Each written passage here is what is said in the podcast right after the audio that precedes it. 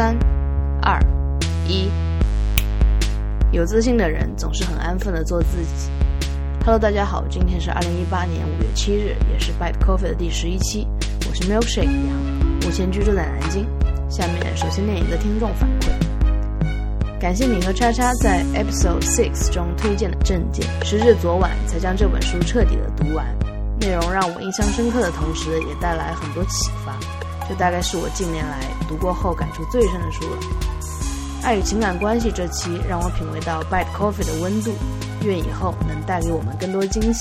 谢谢这位听众的反馈，我也重新翻阅了《证件》这本书，发现它的英文名叫 Almost Buddhist，就好像很多外国人喜欢说 Almost There，这个结果快来了，快到了。就是 almost there。这本书叫 Almost Buddhist。嗯，其实你能看出来宗萨钦哲仁波切的一种谦逊吧。这本书其实是叉叉推荐给我们的。最近叉叉处在一个很重要的人生阶段，因为他即将迎来自己的啊一个小 baby，所以我们也是在这里希望叉叉和他的宝宝能够健康的茁壮成长，两个人都要成长。OK。其实很多人给 Bad Coffee 写信，而且邮件都是超长的。基本上我都会把我有所感触的部分跟嗯再给大家回信回过去，所以很多时候就不会在播客里面再花时间去把把他们的反馈念出来。就是温度或者温暖这件事情。也是我比较在意的，我会希望自己做一个很温暖的人。这种温暖，就是无论是陌生人还是朝夕相处的父母呀，也没有没也没有朝夕相处，就是很很重要的家人呢。我希望给带给他们这种温暖的感觉。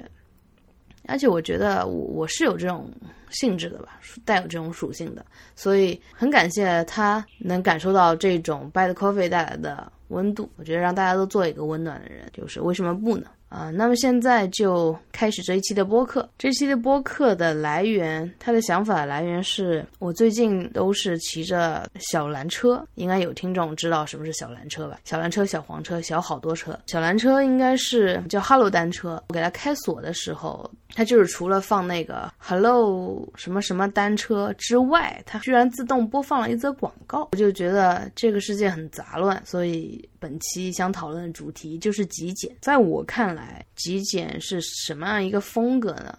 那首先，它的风格就是像我在博物馆能看到的一些东西，无论是时间上和空间上距离离我很远的东西，它对我来说其实就是一种极简，因为它本身其实褪去了很多信息。比如说，古代的一件文物拿到你的面前，你对它并没有。什么特别的感情，你也不用它，然后你只是凭你当时和你自己的历史水平了，你知道的，就是来来看这件文物，你能获得到的信息很少。这种风格在我看来就是一种极简，你不能完全把它的风格给抓住的一种感觉。然后还有我们经常去艺术博物馆、画廊，你看那件很漂亮的艺术品。有时候我们会说他到底在想表达什么东西，然后我的理解就是作者这个艺术家本人他并不想让你知道他真的实在的意思是什么，他想让你通过这件艺术品来表达你自己，就是每个人会有一种审美，每个人都能看到他属于他自己的东西。我觉得这种风格就是一种极简，然后也有就是在绘画和摄影时的留白。这种留白，我也觉得是一种极简的风格。极简是一种态度，一种生活态度。拿我比较熟悉的东西，就是 iOS 上有一个查字典的应用，叫 Dictionary，可能中文叫极光词典、极光字典之类的。然后我用它，我把它一直放在我的 Dock 栏，已经很久很久了，可能有四五年。就是它一开发的时候，我就把它放到我的 iPhone、iPad。的 Dock 栏上，当我遇到生词的时候，我都会去查一下。这个字典本身，我觉得它就是一种极简。然后还有 RSS，我用来订阅文章摘要的一个服务。很多时候，你等着它给你推送文章，当然它的源头你要好好的筛选。但是，一旦你筛选好了，你就等它的文章过来，然后你就看。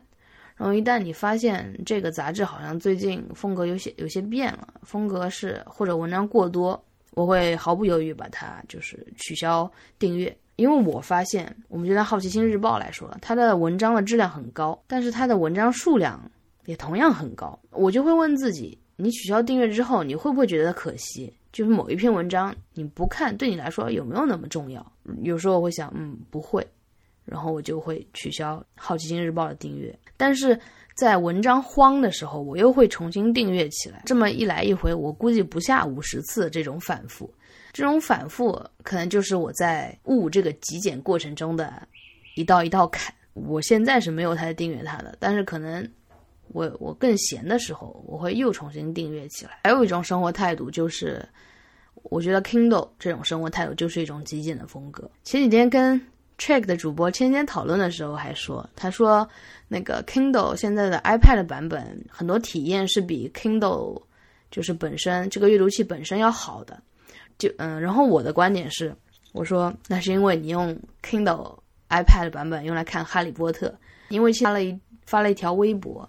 微博的内容是《哈利波特》上面那个动图，能在 Kindle iPad 上面呃看到。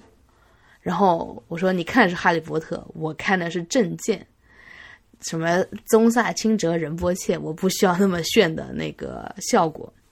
我觉得 Kindle 本身就是一种极简，当然当时是一种你知道调侃。然后 Kindle 确实是一个非常好的读书的工具，到现在我 Kindle 可能也就存了。”我自己猜想，一百兆肯定不到。我的 Kindle 的页面不会超过两页的，如果超过两页，我就开始删删那个删书了，因为我觉得我根本看不到。我更会有一点强迫自己，让自己就是嗯一本书一本书的看完，或者交叉看个五本书。我觉得就，如果有一个人他真的跑过去买一个三十二 GB 的 Kindle，我觉得这就。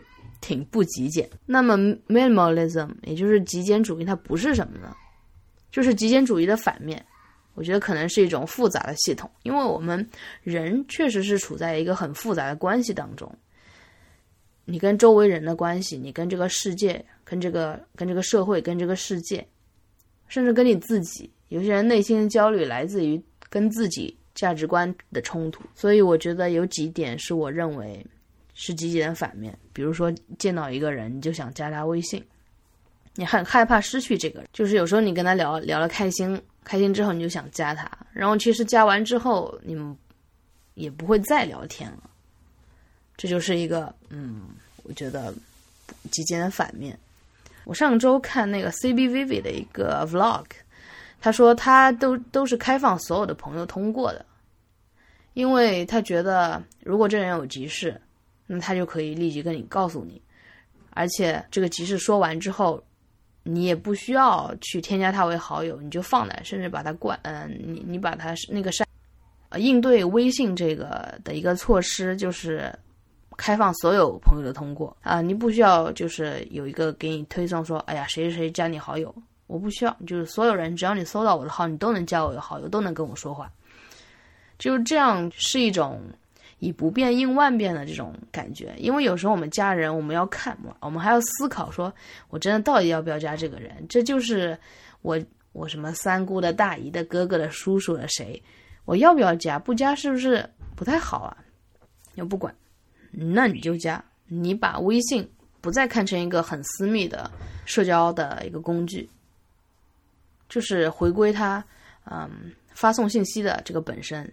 然后你朋友圈，你或者关也好，你或者，呃，whatever you like，啊，还有几个就是，比如说，曾经有一个广告，他放了十遍羊羊羊，羊羊羊，羊羊羊，羊羊羊。虽然我很喜欢羊，我很喜欢山羊、绵羊，还有黑面羊，但是这个放十遍羊羊羊的广告，我只能觉得这个公司广告部的人脑子是不是有问题？还有双十一，遇到双十一，然后去买一年的抽纸。这个我觉得对空间上，储物空间啊，对这个纸的新旧程度啊，我都不是很放心。然后就是人际关系，人际关系这一点，就比如说你跟朋友一起吃饭的时候，你手机还充就充着移动电源看视频，你明白吗？就是大家时间都很少，然后这个时候你跟朋友约一起吃饭，你还手机充着电源，移动电源。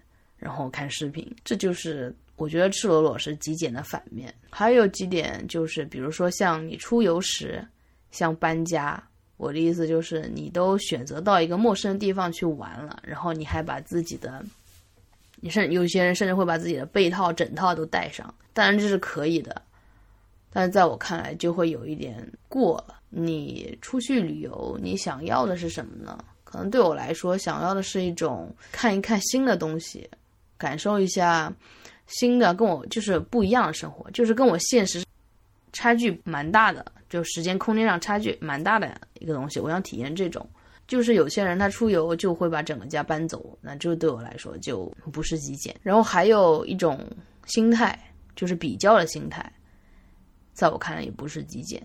就像博客开头我说的，就是自信的人，他总是会有一种充足，就是充满和富足的感觉。他可能会去看看别人，说，嗯，这个人家家庭很富有，然后这个人学识很渊博，然后那个人他身材很好看，但是他回回过头来。他还是觉得他做自己，所以他的反面，也就是跟别人比较，又觉得哎呀，他比我有钱，他比我好看，他比我，感觉自己就什么都不行。因为这个比较是没有一个上限的，而且人也很井底之蛙，他只会跟周围的人比较。我说你活在清朝人，他怎么办呢？那皇上的生活他还看不见，他怎么比呢？对吧？所以这种比较也是我觉得。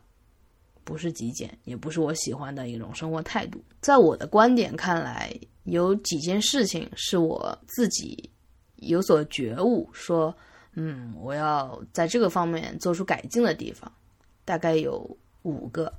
那第一个就是房屋空间定期的清理和打扫卫生。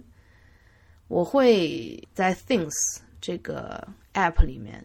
设一个定时循环的大扫除，就每周每周六的上午七点到九点是我大扫除时间。但如果出去的话，我就会相应的做调调整。但基本上都会这样做，就是它这这是你每天住的地方，你肯定希望它很干净。如果你作为主人，你能自己付出你的时间和体力。来把这件事情做得很好，我自己的内心是挺开心的。然后这种开心就好像，我如果中午在食堂吃饭，会觉得嗯很快，十块钱就买三个菜了。然后如果我中午自己在家做饭，我会觉得啊，我真的好奢侈啊！我我居然你知道，我这种很不要脸的高材生，还整天还还给自己做饭，就觉得。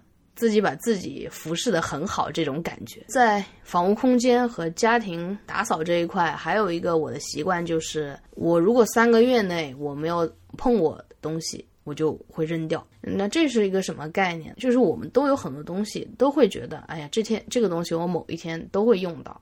但是每次我做打扫卫生的时候，我都会问一下这个，三个月内我有没有碰过？如果没有碰过，我我就肯定会扔掉，就毫不犹豫的。这是我。从本科大概本科毕业的时候养养成的习惯，但是当我我记得当时我扔掉好多别人给我写的明信片，然后有什么从同学出去法国交流给我写的明信片，我觉得是我被我扔掉了，我觉得好可惜。我知道现在我都记能记得那个明信片，但是它重要的是什么呢？虽然我因为这个三个月没碰过把它扔掉，但是我能记得这个人，包括上上。上周就是五一的时候，我还去上海见了他，就是，嗯，那个感情在那里嘛。虽然这个物体它被你扔掉了，但是被我不小心扔掉了。然后，但是我我记得我有这个朋友，然后我们能坐下来好好的聊一聊，聊聊很久很久都不累的那种。所以我推荐一套书，它有四本，它有整理的艺术，它从你的职场，从你的家庭。然后一些创意对时间的整理上面，从四个方向来给你一套，就如何让你的生活变得更有序。然后还推荐一部就是有点搞笑的电视剧，叫《我的家空无一物》，就是接触过断舍离的人估计看过这部电视剧。这部电视剧就是这个人，就基本基本上这个女主人公，我我感觉基本上是有一些强迫症的。她家里就是空到就是一个壳子而已的那种空，那个是一种极端啦，会让你引发起你的一些思考。但我觉得真正的能做到这几点的人很难吧？除了你自己的一种自己的房屋空间之外，然后就是外围给你的一些辐射，就比如说刚才提到的那个 Hello 单车，呃，打开锁和关闭锁，它给你还还放广告，这是一个技术上很容易做到的事情。然后我就挺害怕的，你就想象学生们放学了，然后大家都扫码，然后打开锁，所有人都在放广告。哇，那个场景，我就感觉快疯了那种感觉。然后就是广告和它所带来的冲动消费这个观点，就比如说衣服它会坏呀，就算不坏，它有过季呀，它有就是新的什么今年流行、今冬流行、今春流行这种衣服，然后还有化妆品。化妆品和护肤品，其实我觉得，呃，一些很很多女生，很多就是很多女生都会去花好多时间和钱在化妆品上。其实我觉得，是不是化学不太好啊？就是化妆品里面都是苯基苯的衍生物。怎么就会把这些化妆品，就是这种化学物质，明明知道不好的，往脸上擦呢？我觉得脸是一个人就要清就是清洁，当然要清洁，就是你知道，干干净净的就好。我至少我的审美是这样，就是我确实不太能理解。嗯，我觉得防晒、护肤、清洁都 OK，但是化妆品对我来说就是，我觉得这个明显。是广告来告诉你的呀，而且它越接近自然的化妆品，它是价格越贵的。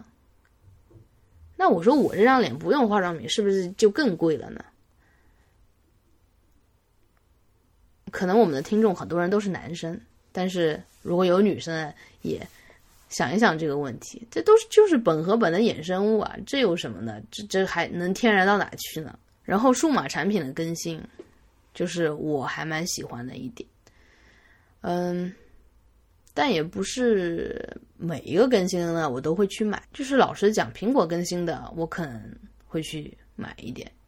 然后像 Kindle，我就很克制的，只用了旧的那个，因为新的那个我觉得续航不行。然后，啊，其次就是它插不进一个口袋，它是那种稍微偏胖的、偏正方形的那种，嗯，尺寸，它放不进一个口袋，所以不太方便。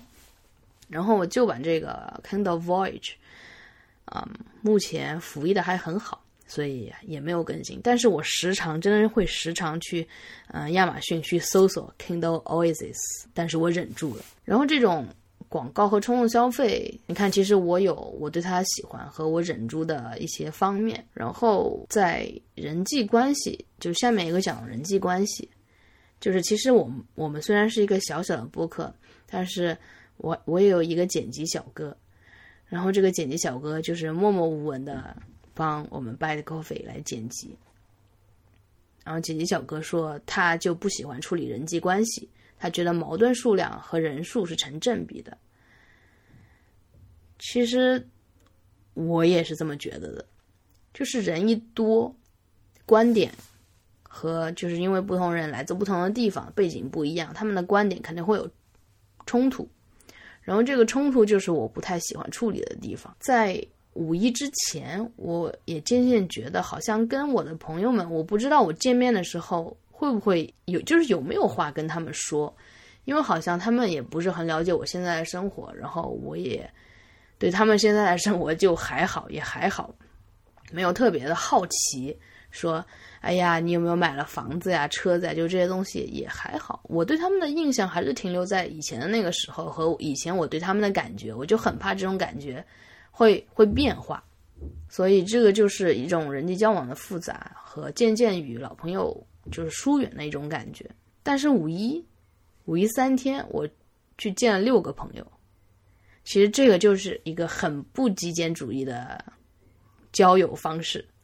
但是没有办法，我的好朋友们都在上海工作，我去见了六个人，我自己想想都觉得夸张。但是每一个人，我我跟他们交流的时候，我真的是很认真的就是在跟他们交流近况和以后的想法，包括大家的牢骚、大家痛苦的来源、大家痛苦和焦虑的来源。其实有时候你不说，你一个人就承受了，或者看看书、跑个步，嗯，去缓解一下。然后好像你讨论一下，感觉大家痛苦来源，大家都很痛苦，大家这个痛苦的来源很多还很像，然后大家就组在一起抱团，各自安慰各自，我觉得也挺好的。我有认真对待他们，然后花这段时间去跟他们相处，虽然也就是短短，你想三天六个人，除了人际交往，在我自己的日常生活当中，比如说我在写一个代码的时候。我会经常有时候偷懒，就想去那个 GitHub 上面就搜一些代码，就想着说，哎，这段代码能把我事情解决掉，OK 就很很完美，然后我就可以下班了，怎么样？然后其实我去 K GitHub 或者其他的代码库去搜的时候，就是人家的他的代码是虽然是开源的，但是他的那解决的方法或者说解决的思路跟你是不一样的，或者解决的这个目目标是不一样的。然后导致我就，其实本来如果我从头开始写这段代码，我可能就你看半个小时就写完了，因为你有自己的这个思路在，然后方法你是你搜一搜方法，比如说这个函数代表什么意思，它的数组是从多少开始，然后怎么用，其实这些都是不难的，你能知道，你可以知道你想达到什么目标，然后去写代码。但如果你去 GitHub 上面抠代码，哇，这个代码就很痛苦了。然后你要先一个个了解它变量是什么，啊，就是名称，它起的名称什么意思？就是你要把别人的工作重新这个框架领会一遍，然后你再套到自己的上面来。你不如我的我自己的感受就是，我不如自己从从从头开始写，哪里有问题再去现搜。像这种扒代码库扒一天，这种就不是一个极简的观念。然后最后一点是我突然想到的，就好像我从小回家第一件事就是写作业，这是养成了一个多少年十几二十年的一个习惯。所以跟这个相关的，我就是想到最近在健身或者什么，我最不喜欢的就是深蹲。所以我一般一开始会把深蹲先做完，就是如果一件事让我感觉很痛苦，但是你还得去做，然后我就觉得那就赶紧完成。就赶紧赶紧把用最快的速度，你集中注注意力也好，你牺牲你的，就让你感觉非常 tortured 也好，你就是赶紧完成，然后其他就很自由的去做你喜欢做的创作，你喜欢做的，我喜欢的，比如说椭圆机，就很轻松很简单了。就是如果你把它拖在最后，就是我们所说的那种拖延症，我我是基本上没有拖延症的，I'm so lucky。我觉得这种拖延，就是这种痛苦的程度啊，它是随时就是在你脑子里盘旋的。你知道，五天后是这个 deadline，然后这四天，你的脑子的内存总会存着它。有时候你只是不知道，但是它确实占用了你一段内存空间，你就会很累。你一旦想到那个事情，哪怕你现在在做你最喜欢的事情，你在打游戏或者吃东西。你还是会觉得啊，好痛苦！我五天之后啊，四天之后要交那个东西，所以我觉得，就如果很极简，你就现在，哪怕痛苦一个小时、一天，你把它赶紧完成，剩下来四天我我就玩，我就毫无顾忌的就就玩开，就是这样。而且以前初中、高中还经常就是被人家抄作业，尤其是高中的时候，我说我也不知道为什么这么多人就爱抄作业。然后基本上我也是，我的作业就是给人家抄的，他也不管对不对，你看他就抄，有时候也不太理解，但是我觉得他们就特别不是一种极简主义的观点，也活得也不舒服，抄抄作业老师也不高兴，他自己暂时不高兴，呃，暂时的高兴，是一种 short sighted，我觉得。那么说了这么多，极简主义的本质是什么呢？它好像是关于一种，好像新和旧，复杂和简单，多和少，脏乱和干净，好像似乎是一种简化，但是这些简化都是手段，它这些手段是为了让你能够更嗯关注在其他的一些事情上面，他们不是说我们就少少吃少喝。嗯，少花时间在玩的事情上面。它的呃重点是在一个真实存在生活，我觉得是一个跟人的生命和生命力有关的东西。我们每个人可以写一个列表，就是你可以列出你觉得在你身上最重要的东西是什么，就是很重要的东西是什么？不，不要说最了，就是很重要的东西有哪些？那比如说钱、时间、健康，对我来说还有坦诚、自由、人际关系，还有热情、成长和创作。然后其中几点是我在那本书就是。也是，这里顺便也推荐一个播客，就是叫 Minimalists。我会把这个 Minimalists 的播客的链接放在 Show Notes 里面。然后他们是一个相当于一个自己建立的一个网站，他们网站就是关注于极简主义和极简主义者的一个社群。嗯，他们有出过很多书，有去上过 TED 演讲，然后也有。啊，你看这个播客，但他们都是就是是英文的呃一种媒介了。我在看完他们那本书之后，有有在想，这种真实存在的生活都关系关于哪几点？在那本书里面，他他写的主要是五点，他写的是嗯健康、坦诚、人际关系、热情，还有成长，还有个创作。我记得就是它是一层一层往往下的。首先就是你有身体的健康，之后你就要一种友好人际关系，大家都喜欢你，就是类似这种你对生活的一种热情，你由内而外想成长、想茁壮成长的那种感觉。然后到这里还不够，你要有那种创作力，就是对你自己喜欢的社群、对你的啊这个领域有所贡献。它是这几点，其实我在它上面就加了几点。我我想说，这才是一种真实存存在的生活。然后我们从中去筛选我们喜欢的。我就添加了，比如说钱啊、时间，还有坦诚。我觉得坦诚和诚实就是一样，都很重要。而但坦诚比诚实更为复杂。怎么说呢？有有些人就很坦诚，坦诚的就是很简单的那种坦诚，他会让人觉得，嗯，这个人没有什么思想。有有一种就是很简单的善良，会让人觉得这人很傻。就是 OK，我们不谈这种别人看你是不是傻。我觉得这种坦诚是你要对自己坦诚，就很简单。我比如说今天跑了五公里，我要告诉人家，就我要发微博说我跑了八公里。我觉得这就是不坦诚，就是你为什么要这样做呢？所以这这里的坦诚，我觉得是你对自己坦诚，哪怕对父母或者对你喜欢的人，就是说一些假话。他们有时候会不知道，他们是不知道的。但你对自己无论如何，你对自己要真实，这点很难的。你要真实面对自己的肥胖，真实面对自己的就是智商的不够，然后真实面对自己，嗯，可能赚钱赚的很很少，在这个价值观过于单一的社会，你确实很痛苦的。但是怎么办呢？你就是这样，嗯，接受自己，能让自己快乐起来，首先要接受自己。我觉得这种坦诚要一以贯之。然后就是自由，就是我们不会喜欢一个很封闭、很受束缚的一种人，他会会有一种很窒息的那种感觉。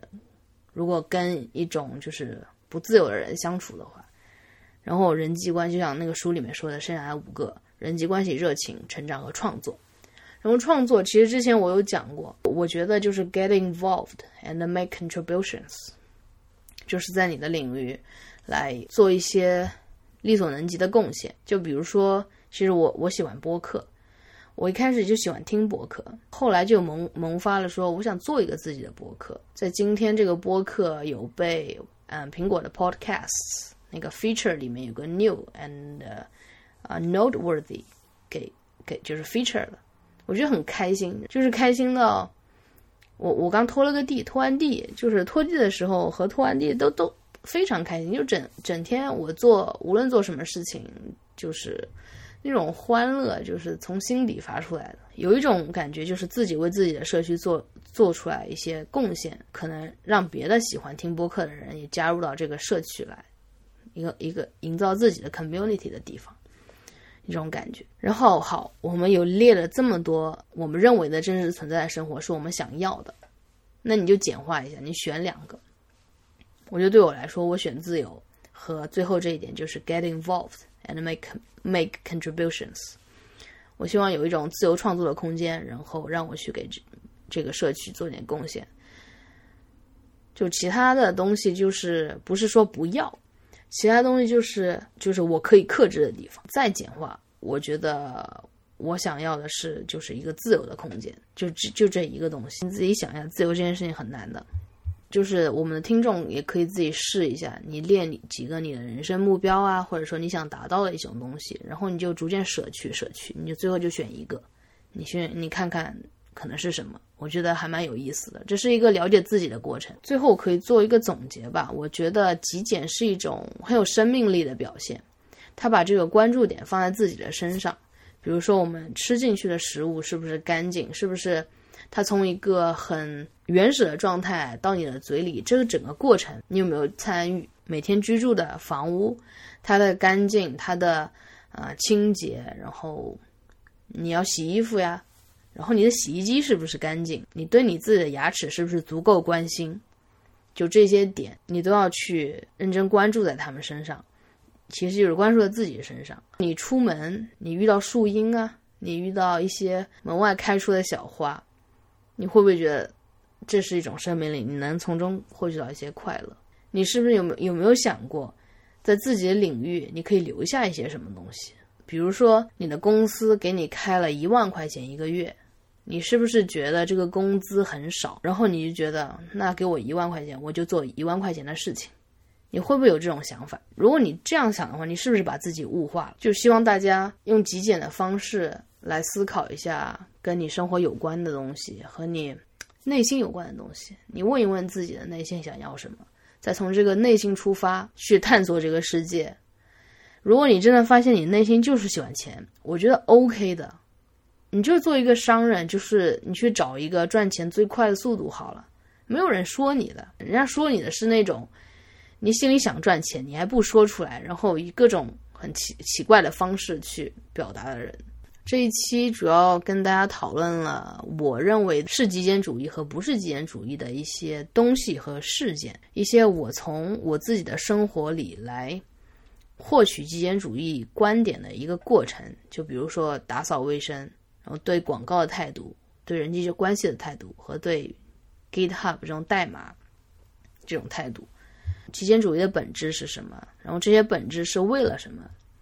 就是为了这些你自己可以列出来的这些目标，你把它简化、简化，来了解自己。你你如果只想要一个，你要什么？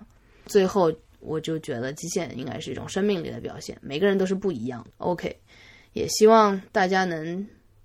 真实的认识自己是谁，然后再接着成长，在自己的领域留下一些什么，我觉得这个就非常酷。那么谢谢大家收听这一期的 By the Coffee 啊，欢迎大家给 Hi at Bite Coffee 写信，在新浪微博、Twitter 和 Instagram 给我们留言，地址都是 at Bite 的 Coffee。